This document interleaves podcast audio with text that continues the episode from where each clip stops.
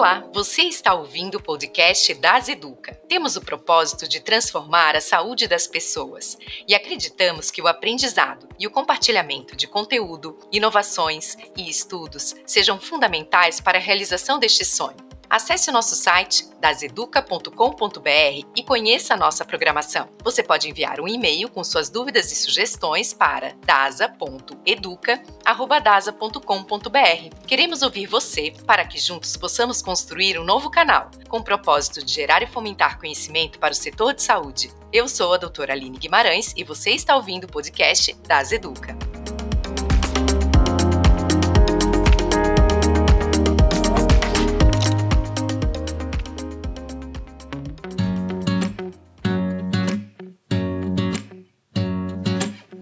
Surgimento tardio da ginecologia como uma especialidade da medicina mostra que até o século XXI a sexualidade feminina havia sido pouco explorada. Tanto é que até o século XX o orgasmo feminino ainda era desconhecido. Muito disso acontece por vivermos em um mundo patriarcal, mas também por diversos tabus, faltas de estímulos e principalmente falta de diálogo sobre o assunto. Muitas mulheres não conseguem se sentir à vontade em conversar sobre o assunto, até mesmo com suas ginecologistas. Durante anos, o comportamento de frequentar um ginecologista era somente para pedir a prescrição de um remédio ou a indicação de um método contraceptivo.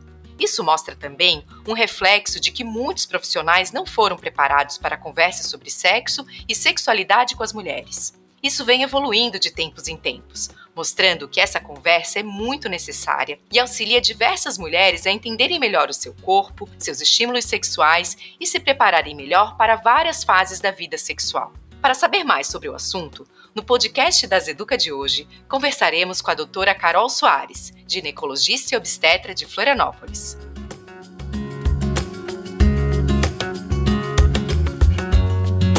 Bom, seja muito bem-vinda ao Das Educa de hoje, doutora Caroline. É um prazer enorme ter você com a gente. Nós sabemos que a sexualidade feminina é repleta de particularidades e isso se reflete em cada fase da vida, seja no começo do desenvolvimento de nossos corpos e aumento dos hormônios, até a nossa fase mais experiente, onde às vezes até a libido acaba caindo, né?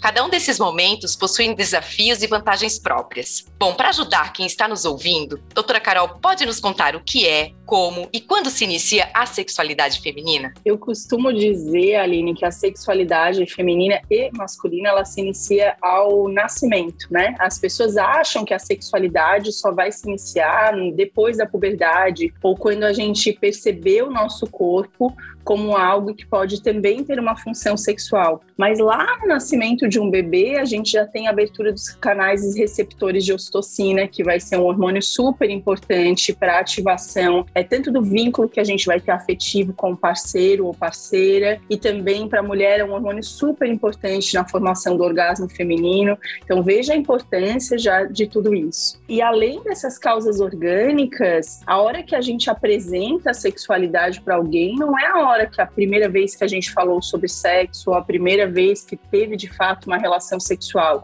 mas toda essa cultura que a gente tem de erotização ou não já das crianças, de conversas, do que eles vão entendendo e aprendendo, vai formando aí a vivência sexual de cada um, que claro, vai culminar na sua atividade sexual mais prazerosa ou não, mais tímida ou não, com mais medos, com mais tabus. E a sexualidade feminina, eu acho que ela passa em todas as fases muito por isso, né? Por uma revolução, sim, cultural, enfim, mas ela ainda, a gente já evoluiu muito nesse sentido, mas ela ainda tem muito que caminhar em todas as fases, tanto nas descobertas da criança, na plenitude ali da, da sexualidade no início da adolescência e depois ao longo da vida. Nossa, super interessante, Carol. E aí a gente vê a importância do, dos pais, né? Nesse, já desde esse comecinho, como a gente às vezes nem atenta, né, para isso. Que interessante. Bom, na fase da puberdade, as meninas começam já a perceber algumas mudanças, né, nos seus corpos, e obviamente que isso tem relação com a sua sexualidade. Que aspectos são importantes na sexualidade da adolescente nesse início, Carol? A adolescente, a menina principalmente, porque a gente costuma dizer que, ah, essa coisa de falar que sexo é diferente para homem para mulher é balela, né? A gente é igual. Não, a gente é completamente diferente do ponto de vista orgânico. É só pensar que lá no cérebro feminino a gente vai ter uma ação muito maior da dopamina no e na, no cérebro masculino a gente tem mais receptor de testosterona. O que que isso vai mudar? O menino, o adolescente, ele tem uma autoestima mais de ser mesmo autossuficiente. Ele se basta um pouco mais sozinho nessa autoestima ele precisa se conhecer, mas ele não precisa dividir tanto. A menina, ela tem muito a, a, ideia do pertencimento, então ela precisa pertencer a um grupo, ela precisa falar. A dopamina é um neurotransmissor que vai estimular muito essa verborragia, então muita gente fala, meu Deus, mas era criança, não falava tanto agora, virou adolescente, não para de falar. E a menina, por natureza, ela tem essa coisa de querer falar sobre o assunto, sexualidade, é o mais comum. Então ela vai falar ou em casa, né? Então as mães precisam precisam dar abertura para que isso se inicie. Vai ter muito isso com as amigas.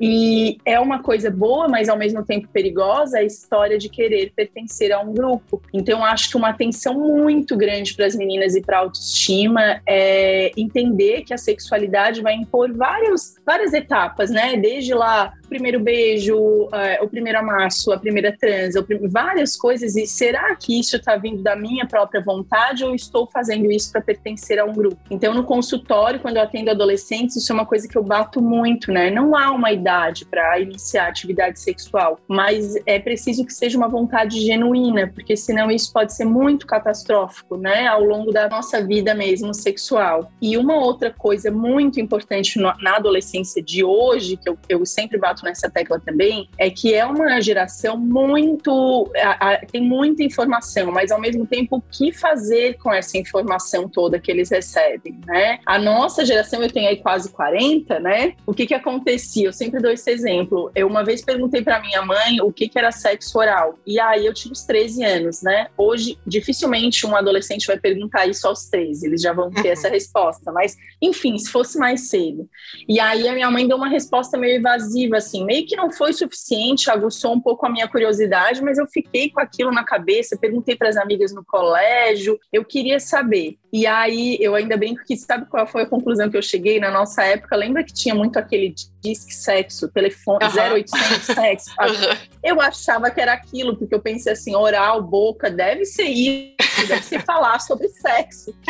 Mas aí hoje, se a gente transfere isso para o adolescente de hoje, ele vai no Google e aí ele vai colocar lá sexo oral e ele não vai ter uma resposta do que é. Ele vai ter vídeos, ele vai ter um acesso a um mundo de informações que não é não era para ter tudo aquilo naquele momento. E isso é um grande problema hoje da sexualidade iniciando nos adolescentes, porque ele tem, eles têm muito essa ideia do sexo performático, que é o sexo pornográfico também. Se apresentou um tipo de relação sexual que não é a relação sexual verdadeira. Então, né, na hora do orgasmo, se não tiver todos aqueles gritos, todos aqueles efeitos aí sonoros, e para o menino também, ele começa a se comparar, poxa, mas o meu pênis não é desse jeito. Então, o adolescente ele já chega com uma autoestima muito ruim para sua sexualidade, né? Não se inicia com muitas dúvidas, mas se inicia meio com um script, assim, tem que ser desse jeito. Então, isso a gente tem visto no consultório que deixa muito, muito insegurança. Perfeito, Carol. E é interessante porque, ao mesmo tempo que existe todo um tabu para se tratar desse tema, né? Como tu mesmo falaste, o acesso à informação é super fácil, né? Então, assim, aí vem a super importância da questão da educação sexual e até mesmo da orientação vindo de casa mesmo, das pessoas, né, que esse adolescente vai confiar, é, até mesmo de um profissional, e não deixar ele, né, tablet por um computador, acessando coisas que muitas vezes são inadequadas, assim. Até um desafio bem grande para quem tem filhos, né? Como fazer para controlar isso, né? Esse tipo de acesso. E aí eu quero te perguntar também, qual que seria a importância, né, de a gente educar desde cedo as meninas, as mulheres sobre esse assunto, né? E como fazer isso nesse mundo, né, que a gente está com tanta informação, como filtrar isso? É, apesar de muita informação, né, vinda da internet de todos os lugares, os pais, eles nunca vão ser insubstituíveis nesse aspecto. Então, às vezes eu vejo assim que muitos pais querem delegar, né?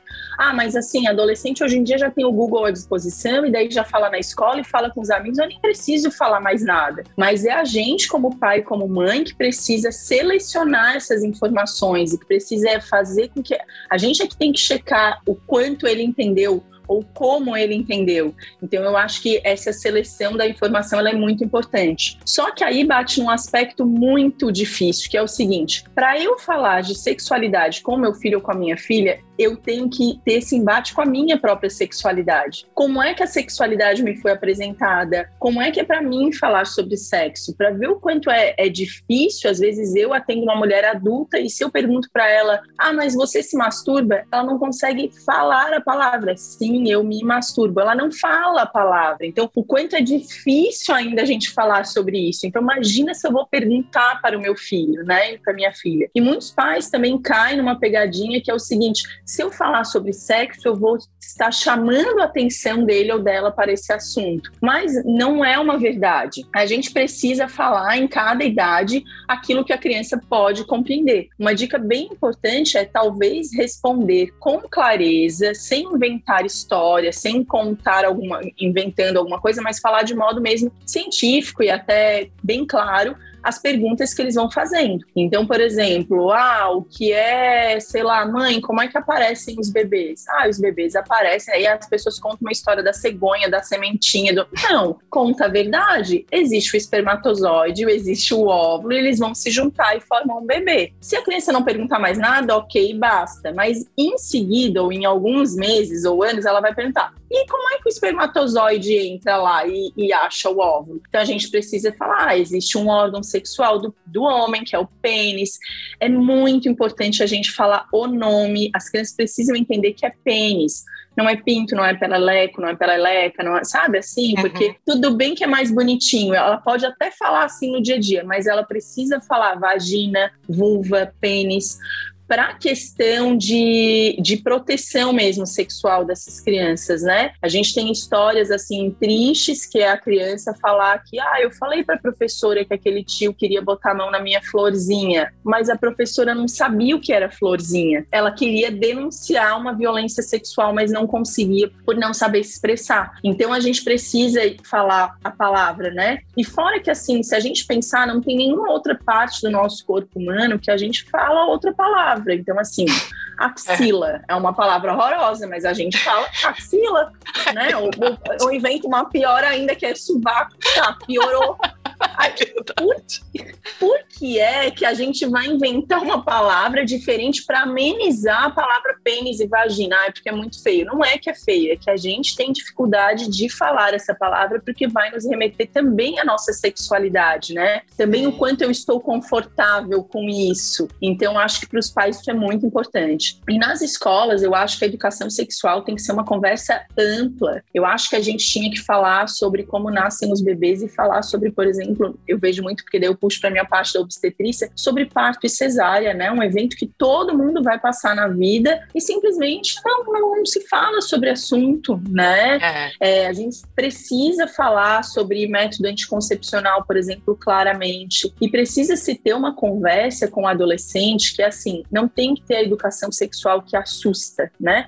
Eu vou falar sobre sexo com você. É o seguinte: pode ter doença sexualmente transmissível ou pode engravidar. Não, sexo é prazeroso, é bom, não é uma coisa que vai ser ruim. Então, acho que isso é uma coisa super importante. E eu ainda falo uma coisa para as mães, que às vezes elas vão assim chateadas, né? Ah, tive que trazer a minha filha aqui porque ela falou que tá namorando e vai querer iniciar atividade sexual. Meio chateadas de ver a filha crescer, né? Eu falei, mas é mais uma das primeiras coisas que a gente vê de um filho fazer na vida. Que privilégio poder ter essa conversa, né? Porque é. a primeira vez que andou, a gente comemora. A primeira vez que escreve, a gente comemora. Primeira, tudo a gente comemora. E daí ela vai iniciar atividade sexual. Olha que interessante eu ter uma menina em casa que vai ser uma mulher plena das suas atividades sexuais. Não, mas isso eu não vou comemorar, porque isso é ruim, isso me deixa triste de saber que ela vai iniciar a vida sexual. Por quê? Então acho que a gente precisa mudar um pouquinho essa conversa, só que para isso os pais têm que entender o quanto o sexo é importante e é satisfatório para eles próprios. Nossa, cirúrgica, Carol. Muito, muito bom.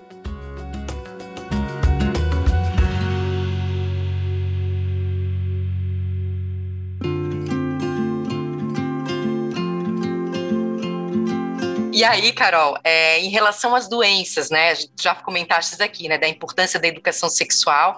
E eu vejo que muitas famílias acabam trazendo muito esse, essa questão de, olha, a gente engravida e, e gravidez é ruim, então tu tens que usar isso e isso. Tá aqui a camisinha, tá aqui a pílula e pronto, né? Então, ou focam muito na questão da, da gravidez, da gestação, que em determinada idade vai ser indesejada, né? E às vezes nem falam tanto sobre DSTs, né? Ou alguns até falam sobre DSTs e acabam deixando toda essa outra questão aí que é comportamental, que vai acompanhar aquela, aquele indivíduo o resto da vida, né? E que já poderia ser acolhido de uma maneira muito mais natural e com leveza, né? E aí, falando de DSTs mesmo, poderias falar um pouquinho aqui para o nosso ouvinte, né? Quais são essas doenças sexualmente transmissíveis que a gente deve ter cuidado, né? Né? Enfim, e as maneiras que a gente consegue preveni-las? É, então, a gente teve nos últimos tempos um aumento super importante de doenças sexualmente transmissíveis que, já, que a gente já vinha tendo uma baixa incidência, né? Então, por exemplo, gonorreia, sífilis, né? São doenças causadas por bactérias que a gente tinha bem menos incidência do que tem hoje. Mas essas doenças são doenças que têm cura, né? Então a gente vai lá, vai tomar um antibiótico e vai se curar completamente, ótimo. Mas a gente tem muitas doenças ainda que não não tem cura. Então, por exemplo, o HIV, né, gerando depois a AIDS, é uma doença ainda incurável. E aí o mais interessante é por que, que essas doenças estão aumentando? Porque as pessoas têm usado menos camisinha. A nossa geração, e de novo eu volto aí, tô parecendo aquelas velhas, né, que falam... no meu tempo! No meu tempo, exatamente. Mas os meus 40, quase 40 anos já me permitem falar que, assim, na nossa época, a gente viu pessoas famosas morrendo de AIDS. A gente sabia que era uma doença que dava medo, que não tinha cura. Hoje, quando eu vou às vezes em escola, é, pra, pra, por parte de educação sexual, conversar, a maioria dos adolescentes tem dúvidas e muitos falam: não, mas tem cura, se tomar remédio não vai ter problema nenhum. Então, assim, que bom que a gente evoluiu para isso nesse tipo de doença, mas ela ainda é uma doença incurável e ainda é uma doença que pode causar muitos transtornos, né? Algumas das hepatites também. Então, a gente precisa é, entender, só que o adolescente não pensa isso. As últimas pesquisas aqui no Brasil dizem que nessa faixa de 19 ali a 25 anos, 25% dos adolescentes usam preservativo camisinha. É uma taxa muito baixa. Eles param de usar a camisinha depois de considerar que o relacionamento é seguro ou que ele já tem mais tempo de relacionamento. E a média que eles dizem para isso acontecer são dois meses. Então é muito difícil, né? O adolescente não consegue entender que quando ele está transando com a namorada ou com o namorado, ele está trazendo com todos os outros parceiros que essa pessoa já teve na vida. Então, usar a camisinha é a única coisa que pode nos proteger. E ainda tem o Depois, HPV, né, Carol? E ainda tem o HPV, que também é, é. super prevalente, né? Então, herpes genital. Então, tem doenças que não tem risco de morte, vamos dizer, mas eu acho que as pessoas precisam entender o quanto isso pode causar transtornos, né? O HPV mais à frente podendo causar câncer de colo do útero, uma doença totalmente prevenível se a gente tivesse os cuidados. Então, acho que é super importante esse, esse aviso, esse alerta. E eu acho que, por exemplo, na adolescência, não tem que entregar a camisinha e tá aqui, ó. E tá aqui, como é que se coloca? E tá aqui, é. vamos abrir essa camisinha juntos. E tá aqui, tu tem vergonha de ir na farmácia comprar camisinha, né? Tem vergonha de andar na bolsa com camisinha, né? Então, acho que isso é muito importante, né? E a gente teve um outro público também, Aline, que é o público da terceira idade, né? Porque a gente, depois que a gente teve aí é, o Viagra sendo cada vez mais disseminado, né? Falo Viagra popularmente porque é o nome mais conhecido aí comercial. A gente teve sim um aumento do número de relações sexuais nessa nessa faixa etária, né? Tem um monte de gente aí no Tinder, por exemplo, conhecendo novos parceiros e tudo. E aí o que eu escuto dessas mulheres no consultório, Carol, esses homens dessa faixa etária não querem usar. E aí por quê? Porque a camisinha vai atrapalhar um pouco a ereção, que muitas vezes já não é tão boa nessa fase, né? E assim, meio que uma. Parece que o adolescente e a terceira idade são, a, são os mais corajosos, assim, parece que não tem muito nada a perder, sabe? E aí uhum. não tem medo. Então, são as duas faixas etárias que menos usam hoje em dia. Então, a gente precisa. E que as doenças sexualmente transmissíveis têm aumentado muito, então a gente precisa cuidar desses, desse público. Bom, chegando ali perto dos 20 anos, né, uma das dificuldades encontradas é a do autoconhecimento e a pouca experiência que muitas mulheres têm. Bom, nessa idade, as mulheres não têm muito domínio sobre a autoestima autoestima, sobre a sexualidade, sobre tudo o que, o nosso corpo é capaz de dar e receber. Pode nos falar um pouco mais sobre essa fase da vida, Carol? É, eu acho que essa fase a fase é, em que, em geral, vai, vai começar né, a atividade sexual, assim, de fato. O ideal seria que cada uma só começasse mesmo a atividade sexual quando já se conhecesse muito, mas não é o que a gente vê por aí. Às vezes a gente vê as meninas começando a atividade sexual sem nunca ter se masturbado, por exemplo. E daí é, é um pouco mais difícil, né? Com uma expectativa altíssima de o quanto vai ser bom, né? Então, às vezes a gente vê e atende, por exemplo, mulheres mais jovens que vêm no consultório. Eu nunca tive orgasmo, e daí quer, quer investigar, por exemplo, várias causas é, orgânicas de anorgasmia, quando na verdade falta mesmo é autoconhecimento, quando na verdade falta mesmo é se sentir bem com aquele parceiro, ou estar né, bem e adequadamente com isso. Então, eu acho que é uma fase de muita insegurança, muita insegurança também com o próprio corpo.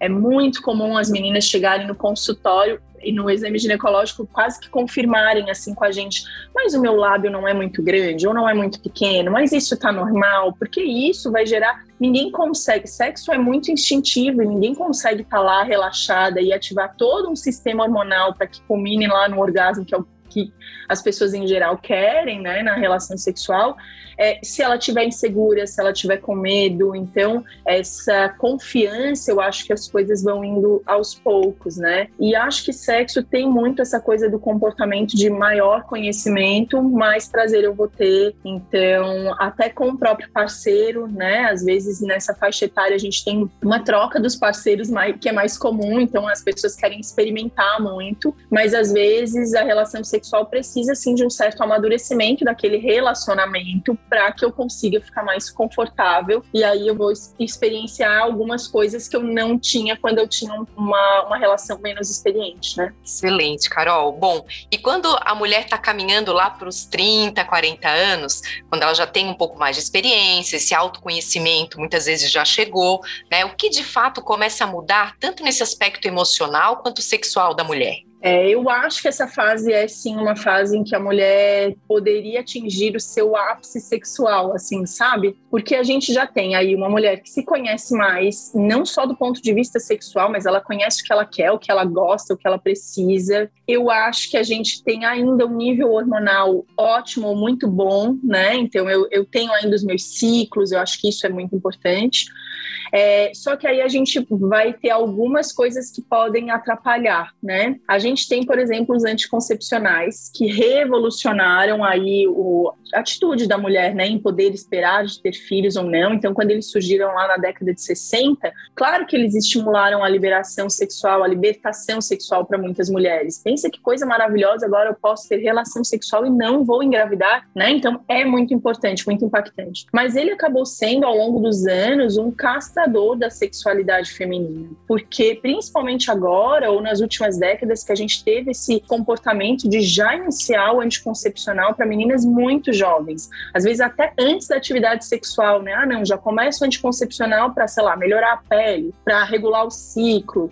E aí são mulheres que elas nunca se entenderam cíclicas, elas nunca perceberam os hormônios agindo ali. E isso é muito importante. Pode não ser tão agradável ser cíclica, mas a mulher foi feita para isso. Então, ela é, é, muito importante. Tem um livro que eu gosto muito, que é de uma psiquiatra, chama Julie Holland. E o livro chama Mulheres em Ebulição. E foi uma primeira vez que eu li o livro que eu percebi, assim, ela conseguiu expressar o quanto é importante a gente ser instável. Porque a gente fica buscando sempre essa estabilidade. Mas o que fez a mulher evoluir, e aí quando eu falo evoluir, desde lá de quando a gente era das cavernas, enfim, a gente foi evoluindo como ser humano, foi essa instabilidade.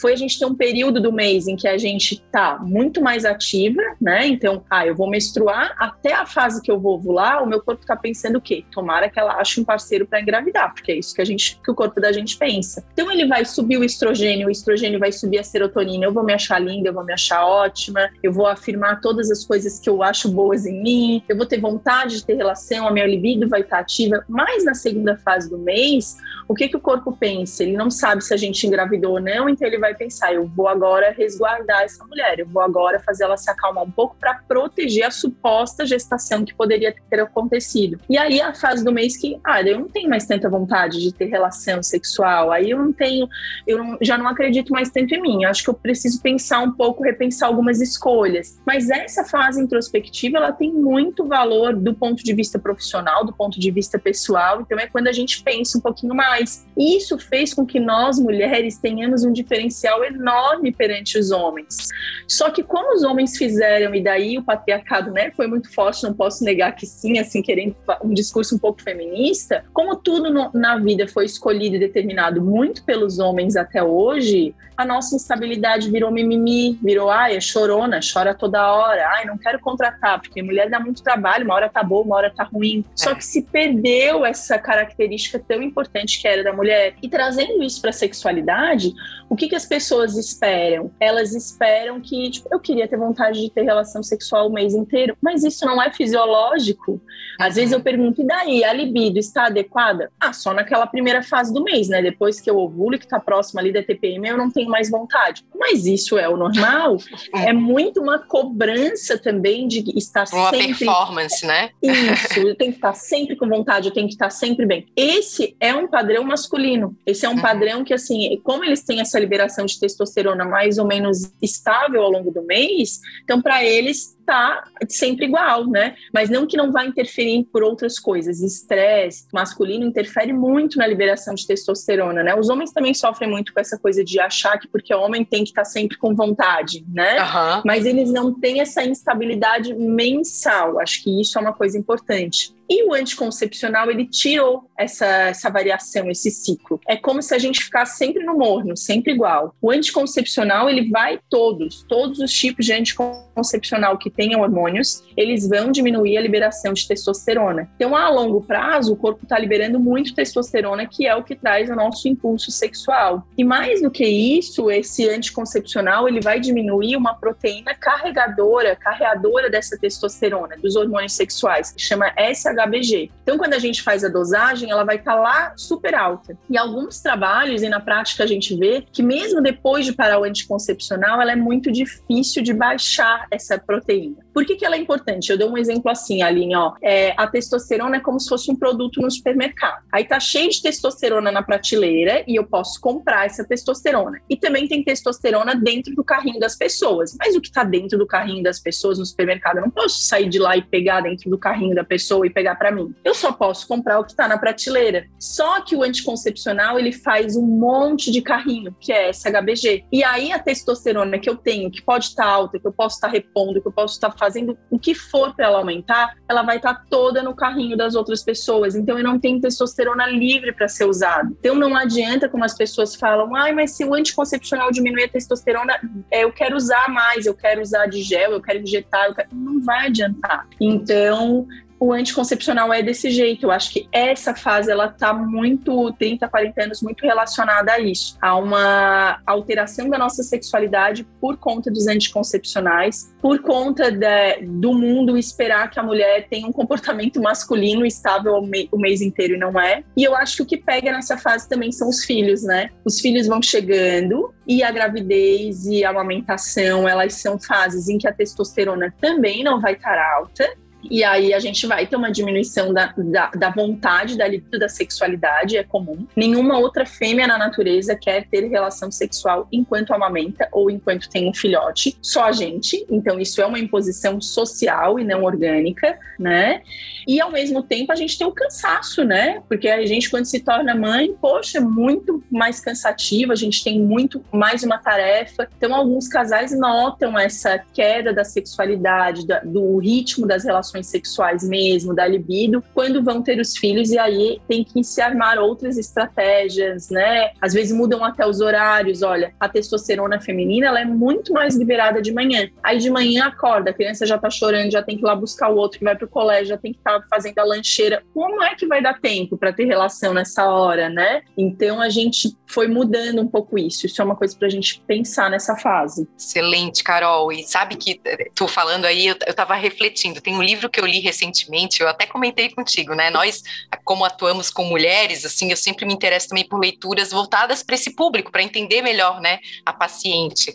É, e eu li um livro que chama Sexo no Cativeiro, que é um livro até um best-seller aí dos Estados Unidos, e traz alguns conceitos que eu nunca tinha lido a respeito, é de uma psicóloga, né, Esther Perel, alguma coisa assim. E ela fala que, assim, a gente acaba buscando muito no relacionamento a intimidade. A intimidade, assim, no sentido de parceria mesmo, sabe? Assim, de, de um olhar para o outro e saber o que, que o outro quer. A gente busca isso, aquela confiança, aquele, aquele terreno é, que a gente sabe onde está pisando. Só que ela também traz que isso, que essa intimidade, ela pode ser inimiga do desejo, né? Que, que às vezes o desejo precisa de um certo distanciamento, né, para acontecer. Então, assim, também um pouco da coisa de, de tu ter a tua vida em paralelo em relação ao parceiro ou parceira, né?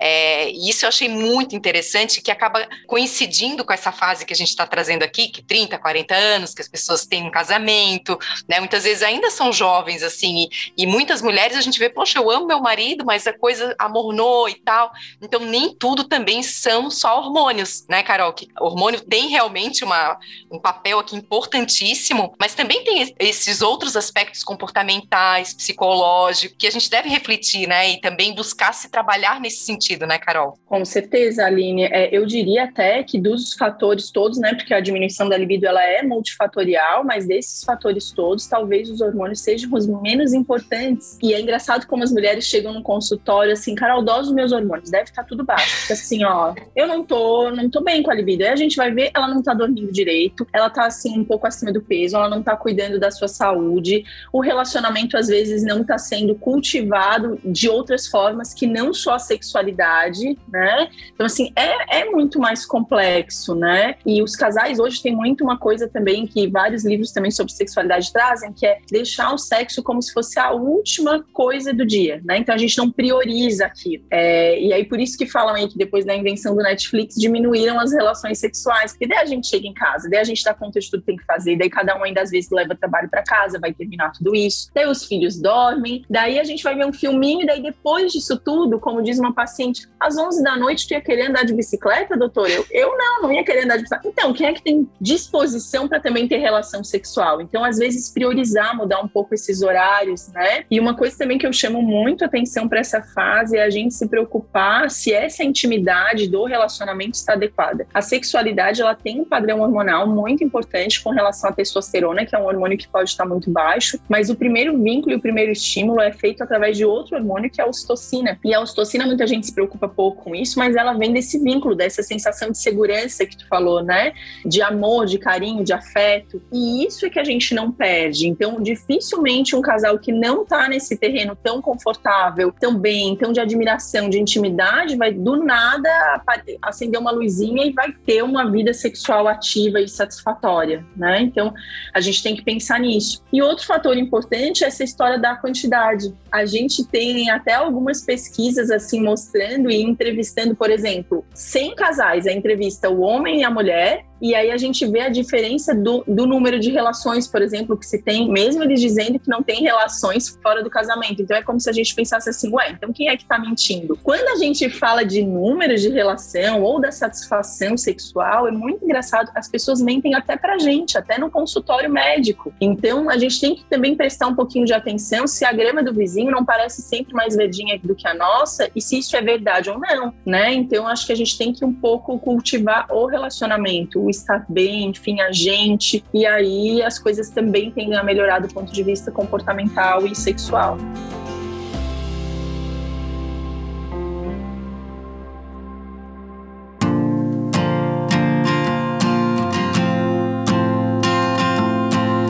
A impossibilidade de falar de si mesma acaba por abolir o seu próprio ser, ou ao menos o que se pode saber dele como aquelas velhas mulheres fechadas em um mutismo de além-túmulo que não se pode discernir se ele é uma vontade de calar, uma incapacidade em comunicar-se ou uma ausência de um pensamento que foi destruído de tanta impossibilidade de se expressar.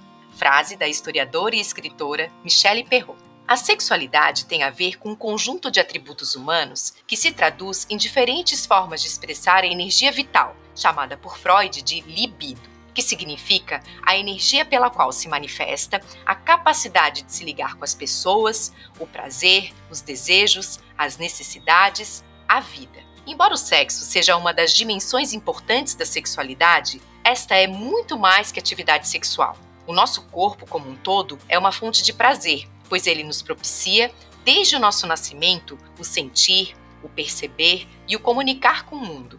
A sexualidade envolve, além do corpo, os sentimentos, a história de vida e as relações afetivas. De acordo com a OMS, a sexualidade é vivida e expressa por meio de pensamentos, fantasias, desejos, crenças, atitudes, valores, comportamentos, práticas e relacionamentos. A sexualidade feminina é mais complexa que a masculina, pois envolve algumas necessidades de carinho, respeito e compreensão que precisam ser conhecidas e supridas quando o assunto é sexualidade.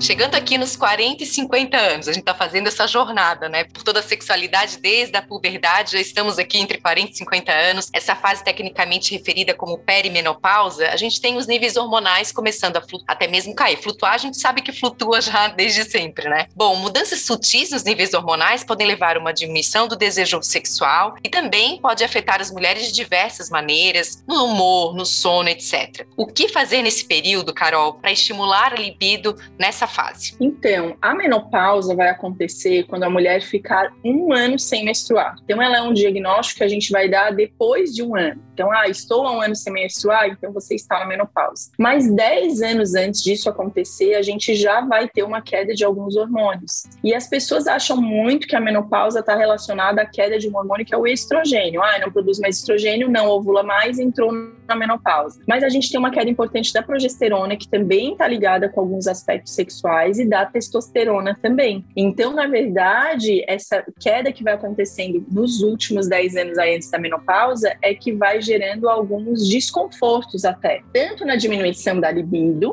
quanto alguns desconfortos físicos, por exemplo. É muito comum uma mulher chegar e falar: ai, Carol, tá muito ressecada, por exemplo, a minha vagina. Eu comecei com uma secura vaginal, eu não lubrifico mais como antes, e daí aquela sensação incômoda na hora do sexo me fez não querer mais ter relação, porque qualquer coisa no sexo que mostra mostra para o cérebro da gente que não está confortável, vai ser um ciclo de, de ele pensar, não quero mais fazer isso. E qualquer coisa que mostra é bom, é confortável, a gente vai querer fazer mais. Sexo é um, é um comportamento de recompensa, por isso que a gente ainda brinca que quanto mais a gente faz, mais vontade vai ter de fazer. Isso também é, é, é verdade. Então, nessa fase, a gente tem esses sintomas físicos e eu acho legal, sim, avaliar o perfil hormonal, ver se a gente precisa já modular algumas coisas com relação aos hormônios antes de mesmo da menopausa propriamente dita. Mas é muito importante a gente entender que nessa fase os hormônios eles vão ser a cereja do bolo da nossa saúde, é assim o que finaliza. Não adianta, por exemplo, eu repor os hormônios se eu não estou fazendo exercício adequadamente, se eu não como bem. Os hormônios eles não agem assim, entram no nosso corpo e vão agir. Eles precisam de vitaminas, de minerais para essa ação. Eles precisam de uma de um equilíbrio no nosso corpo. Então é muito importante a gente estar tá, diminuição do estresse, por exemplo, cortisol é um hormônio que bate de frente com a testosterona, então não vai adiantar eu jogar um monte de testosterona para dentro do corpo se eu sou totalmente estressada, se eu não consigo gerenciar esse estresse. Então isso é importantíssimo nessa fase, né? E aí eu tenho visto no consultório as mulheres às vezes nessa fase de um jeito muito legal que assim, pessoas que construíram relacionamentos muito legais, pessoas que têm uma parceria muito boa assim do seu relacionamento, que agora vem os filhos saindo de casa de um jeito legal e adequado. Eu me preparei para isso, eu tenho vida fora dessa vida de ser mãe. E aí muitos casais retomando às vezes a vida sexual e com uma, até uma intensidade, uma frequência melhor do que na fase ali dos 30 aos 40 anos. Então é muito legal a gente se cuidar e poder entender que a sexualidade ela não vai acabar com a menopausa, né? Ela pode ir muito além disso. E isso foi uma coisa muito importante para se falar também, porque com o advento dessas pílulas como o Viagra, a gente teve alguns casais se desorganizando do ponto de vista sexual. Porque aí a mulher entrava na menopausa, os hormônios baixavam, ela não tinha muita vontade, mas o homem também tinha problema de ereção, então estava tudo certo. Aí, de repente, quando a gente inventa né, uma pílula que melhora a, resolve o problema masculino e melhora a ereção do homem, ué, daí não inventaram nada para menopausa? Então, sim, tem, a gente tem essa reposição hormonal, mas esse casal ele precisa se adequar. Então, isso é muito, muito importante nessa fase. Excelente, Carol. Bom, e aqui, a partir dos 60 anos, né, que é quando geralmente a mulher já realmente já está menopausada já é, há algum tempo, né? Como que a gente consegue trabalhar a sexualidade, a confiança, a autoestima nessas mulheres? Eu acho que tem muito dessa aceitação do envelhecimento também. A mulher ela tem uma, uma um posicionamento na relação sexual que é muito exibicionista, né? É, é, é, orgânico mesmo, é físico isso. De a gente a gente parece que precisa se sentir bem se exibindo ou se mostrando para o parceiro, assim, coisa fêmea mesmo, se a gente for ver do mundo animal. E aí muita gente fica muito insegura, até em fases antes, por exemplo, porque a gente tem essa padronização do nosso corpo, né? Da beleza, do corpo, de ser sempre jovem.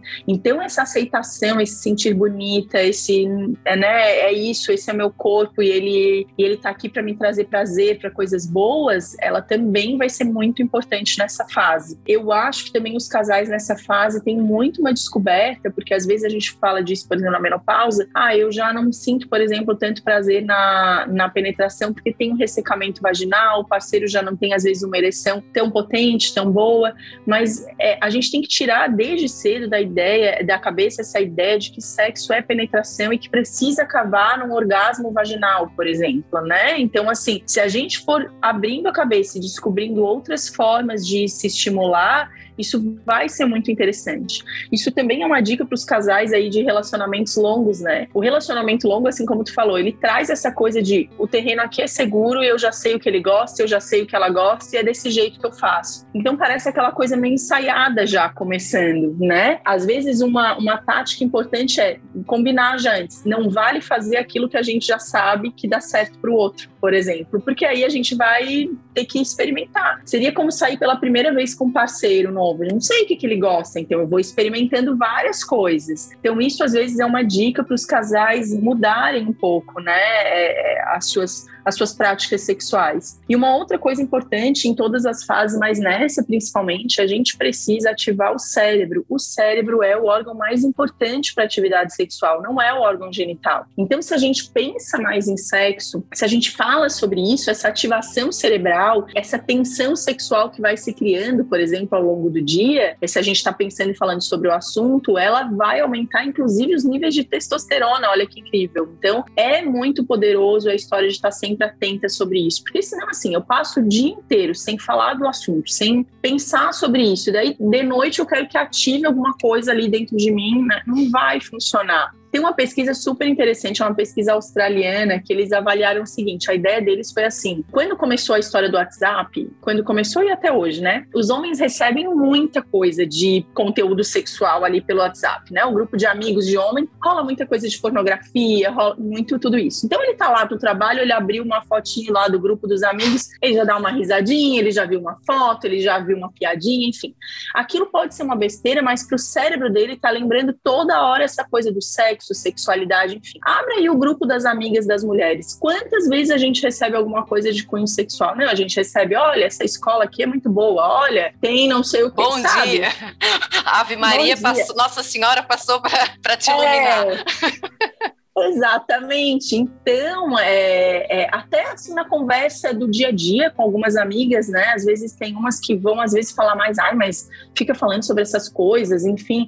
Mas é muito importante essa conversa e muito saudável. Então, essa pesquisa australiana, ela mandava três vezes por dia um conteúdo no WhatsApp das mulheres, e daí muito mais voltado para a mulher, porque, por exemplo, pornografia é uma coisa muito óbvia, é uma coisa que não funciona muito para a maioria das mulheres, não faz ativação cerebral tão importante quanto faz para o homem. E às vezes para a mulher não faz também muito ativação quando é, por exemplo, uma foto ou um vídeo. Para a mulher, às vezes, ler alguma coisa ou deixar entender vai ativar mais, né? A fantasia para a mulher é mais importante. Então, eles mandavam três conteúdos assim por dia, e aí, ao longo do trabalho, que eram três meses, eles notaram que o nível de testosterona das mulheres era maior e o número de relações que elas tiveram naquele período foi aumentando, porque a gente tinha essa ativação. A gente viu isso isso, por exemplo, com quando lançou os 50 Tons de Cinza, né? Que foi a primeira vez que as pessoas puderam ler um livro erótico na rua. A gente podia andar é. com o livro por aí. Porque antigamente, ah, sei lá, vou esconder essa capa, né? Porque se alguém vir que eu tô com um livro aqui erótico. Mas os 50 Tons de Cinza, que eu tenho todas as minhas ressalvas e pés atrás do ponto de vista literário, assim, não acho que é uma coisa boa, enfim. Mas no consultório a gente notou as pacientes indicando, falando, nossa, Carol, depois que eu li aquilo, foi muito interessante. E aí a gente teve uma avalanche de publicações nesse sentido, de filmes. Até a, a, a mídia, ela se ligou que a mulher não, não pode ser tão óbvio, que, que a mulher é um, é um consumidor importante para esse tipo de conteúdo. Então, eu acho que essa ativação sexual, essa tensão sexual, ela é importante. Eu falo para os maridos no consultório, né? Se a gente quiser ter uma relação sexual à noite, tem que começar de manhã. Manda uma mensaginha, manda um texto, prepara alguma coisa interessante, divide as tarefas todas com ela, não sobrecarrega, deixa ela menos cansada, aí o negócio vai funcionar. Se não, não existe um botãozinho ali de liga e desliga. Olha, muito interessante. Nossos ouvintes ficou a dica aí do que, que mandar para as mulheres por WhatsApp, né, Carol? Muito bom.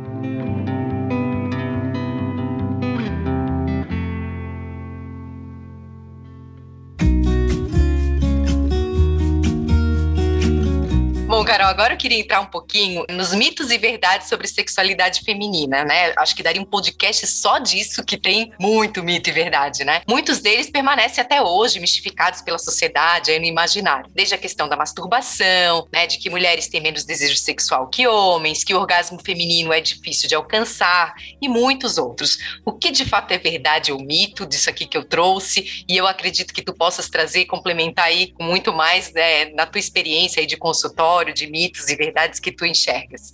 Ah, são muitos, né? Muitos, muitos mitos. E é essa conversa que eu acho que a gente já tem que ter, por exemplo, com as meninas ali, adolescentes. Por exemplo, eu me vejo conversando com a minha filha quando, ah, mãe, eu vou querer iniciar minha atividade sexual e, e a gente conversando sobre isso, porque isso é muito saudável. A gente vai levando esses tabus para frente de geração em geração sem se dar conta do quanto tem sido catastrófico para a sexualidade feminina, né, desse ponto de vista. Então, por exemplo, essa coisa do orgasmo, ela é muito, né? É, primeiro que o orgasmo, que prazer é só quando a gente atinge orgasmo. Então, isso já é um, uma, um mito que a gente pode desbancar. Não, né? Ele culmina, ele é o ápice do prazer, mas eu posso ter uma relação satisfatória e não ter tido orgasmo. É uma das coisas que a gente precisa pensar.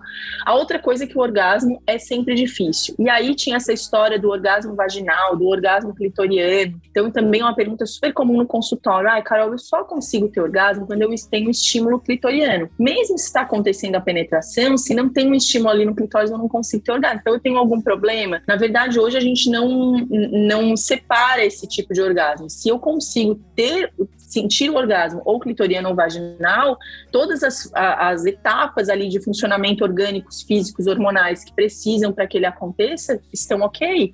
Então, é testar outras posições, é saber o que a gente gosta, é se autoconhecer um pouquinho com masturbação, que pode ajudar muito. Então, isso é uma das coisas. E depois, aquela coisa de que o homem ele vai ter um orgasmo, né? Por exemplo, mas a mulher ela pode ter orgasmos múltiplos e sequenciais, e isso acontece sempre. Isso é muito raro, muito raro. Então, não é uma coisa que seja comum. A mulher ela tem um limiar de excitação que se, que se desfaz mais rápido, que é o seguinte: eu tô lá, tenho uma relação, e aí eu tive orgasmo. Para recomeçar e eu ter um limiar de, excitação para recomeçar de novo, esse tempo, essa latência é um pouquinho menor do que a do homem. Então, eu me sentiria mais confortável em recomeçar a uma nova relação sexual naquele momento. E o homem demora um pouquinho mais de tempo, mas não que o orgasmo da mulher sempre vai ser desse jeito. Então, meio que a pessoa sabe que isso, ou vê um tabu desse, um mito desse, ela pensa o quê? Quando ela vai lá e tem a relação dela, a menina que está começando a atividade. Meu corpo não funciona direito, para mim não deu certo. Então, a gente já começa a atividade sexual pressionada a ter que atingir isso. E uma questão cultural também importante, né? Os homens também estão cansados dessa imposição de que homem tem vontade todo dia, de que o homem não tá cansado pro sexo, que se ele não quiser ter sexo no casamento é porque tem outra. Isso tá muito, é, é muito incômodo, né? Muito sexista também. Então, os homens é. também sofrem com esse patriarcado aí tão impositivo, né?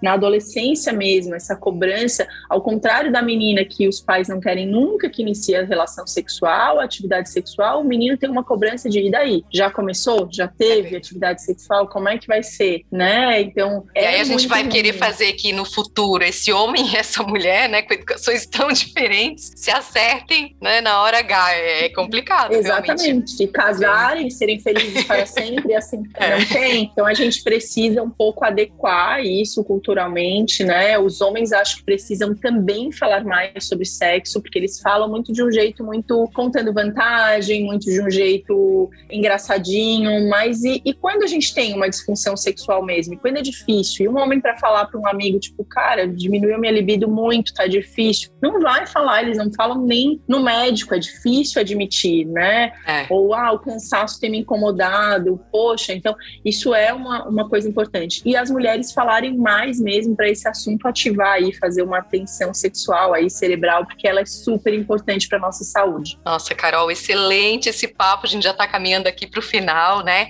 Eu acho que hoje também é importante a gente salientar que a gente conduziu o nosso podcast muito voltado também, acabou ficando voltado para relações mais heteronormativas, né? Quem sabe até no futuro a gente possa fazer algo um pouco mais abrangente, porque a gente sabe que obviamente não é essa única maneira, né, de que as pessoas têm, que as mulheres têm, que hoje a gente está focando em mulheres, para elas se relacionarem, que existem diversas outras maneiras e a gente não quer trazer aqui algo limitado, né? Não, não é essa a intenção, ou, ou que a gente não veja e enxergue essas possibilidades. Mas acabou que, claro, a gente tem um tempo, enfim, e a gente trouxe mais dessa maneira. Mas eu queria, para finalizar, Carol, eu queria pedir para que tu deixasse algumas dicas para quem está nos ouvindo, que se interessou pelo assunto, também que deixasses aqui os teus contatos, né? Tu tens aí os teus canais que são maravilhosos, eu indico aqui todos a seguirem. Sou uma super fã da Carol, então queria que tu deixasse aí o teu recadinho. Ai, querida, obrigada. Eu acho que a dica é a gente explorar mesmo essa vida sexual em todas as fases, né, que a gente tem, tem vivido. Para quem já é mãe aí, para quem está determinando e ajudando a construir a, a cultura sexual de alguém, isso é muito importante. Para quem é tia, para quem é professora, né, tudo isso. Super importante o que tu falou dos casais homoafetivos, por exemplo. Então, é muito importante a gente hoje abrir a cabeça e entender essa sexualidade desse jeito. As gerações aí que estão vindo, elas já têm, por exemplo, uma fluidez sexual que a nossa geração não via muito. A gente tinha que se posicionar, né? Ou eu gosto de homem ou eu gosto de mulher. Mas agora a gente vê muito, eu gosto de pessoas e eu não preciso escolher um lado e eu posso experimentar. Então, isso vai mudar muito esse aspecto é, comportamental também com relação à sexualidade. Os pais precisam estar atentos a isso e entender que isso vai fazer parte dessas descobertas, né? E eu acho que a dica é, é pensar mais em sexo, é ler sobre o assunto, é investir num relacionamento é, que seja de parceria mesmo. As pessoas falam muito dessa coisa do relacionamento longo, como casamento, que é quando a gente mais tem queixa de libido no consultório. É muito engraçado isso. Mas pensando que isso pode trazer um grande benefício para a atividade sexual, basta a gente mudar aí alguns aspectos, se esforçar e falar com o parceiro sobre o assunto. E acho que um ponto importantíssimo é a gente reavaliar essa avalanche aí de métodos anticoncepcionais hormonais que a gente tem vivido. É, algumas mulheres experimentarem os métodos, às vezes não hormonais, o de cobre ou algumas, alguns outros métodos. As adolescentes tentar segurar um pouquinho na hora de começar um método anticoncepcional, se ainda não começou atividade sexual, por exemplo, ou entender que adolescente, quem não teve filho, também pode usar método não hormonal. Então, isso também é, é importante, porque a gente precisa se conhecer um pouco mais. A sexualidade é um dos pilares de qualidade de vida e trazido pela OMS, então é importante. Inclusive, quando a gente, né, a gente tem hoje lá o LGBTA+, lá a gente tem lá, né, QIA+, que é o assexuado, que é a pessoa, por exemplo, que se vê não tendo ou vontade ou não ou tem uma satisfação em não praticar a sua sexualidade, e isso é uma coisa que também é importante de, de a gente entender, mas isso não quer dizer que eu não vou saber sobre a minha sexualidade. Então, até isso, até para isso eu preciso de um entendimento e um autoconhecimento próprio. Nossa, maravilhoso, Carol, adorei, adorei. Obrigada, tá? Tá? Pelo teu tempo conosco, por compartilhar tanta informação de qualidade, com tanta didática, né? Adorei a, ah, o exemplo dos carrinhos aí do, da testosterona, adorei a analogia.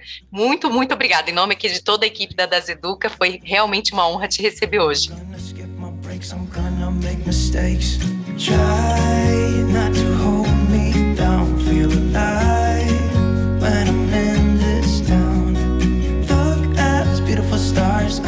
drive a faster car. Nothing can break me.